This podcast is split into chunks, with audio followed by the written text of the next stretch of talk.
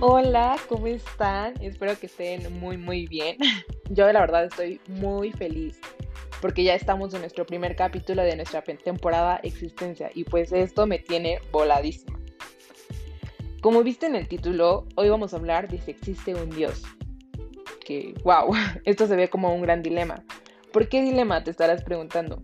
Pues porque pareciera que a las personas que dicen que no existe Dios, nada las cambia de opinión al igual que las personas que dicen que sí existe Dios. Te voy a contar algo personal. No sé cómo pasó, pero al empezar el nuevo curso terminé en una clase de biomimética, en donde como por mil clases estuvimos estudiando a las hormigas. ya sé, de seguro estás pensando, ¿qué tienen que ver las hormigas aquí, Yares? Pero cada que nos enseñaban algo de ellas, no cabía duda que el creador de esas hormigas era alguien que su inteligencia no podemos comprender. Y es que son animales tan inteligentes y perfectos. Te voy a estar compartiendo en Instagram algunos datos para que veas que realmente son súper inteligentes estas criaturas.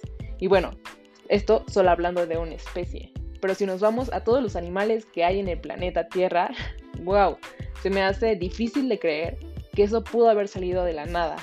Ah, que eso pudo haber salido de mil millones de años de evolución.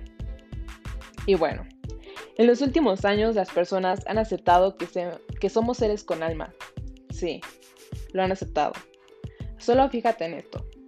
Las personas cada día se preocupan más por el bien interno, por estar bien emocionalmente. ¿Te suena mindfulness, meditaciones, yoga, estabilidad emocional? Bueno, pues lo que tienen en común estas actividades que se han vuelto tan populares es alma. Sí. Estos dicen trabajar en tu interior, es decir, tu alma.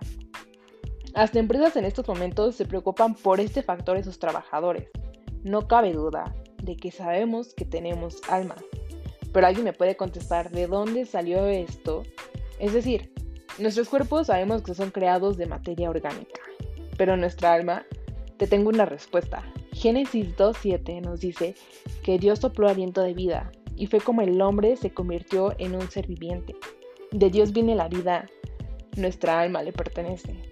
Hasta nuestro bien conocido Freud, el cual en sus obras mata a Dios, sabía que había algo más grande que nosotros. Pero quiero decirte algo. Ningún humano podrá convencerte realmente que existe un Dios. Y te diré por qué. Nadie igual que tú te puede dar fe. Necesitas abrir esa puerta, dar una oportunidad de que Dios hable a tu vida, de que tu creador te toque. La fe es la confianza de que en verdad sucederá lo que esperamos. Es lo que nos da la certeza de las cosas que no podemos ver. Esto lo dice Hebreos 11.1. Tienes que tener aunque sea solo un poco de fe y tu creador te va a mostrar su grandeza. Eso te lo aseguro.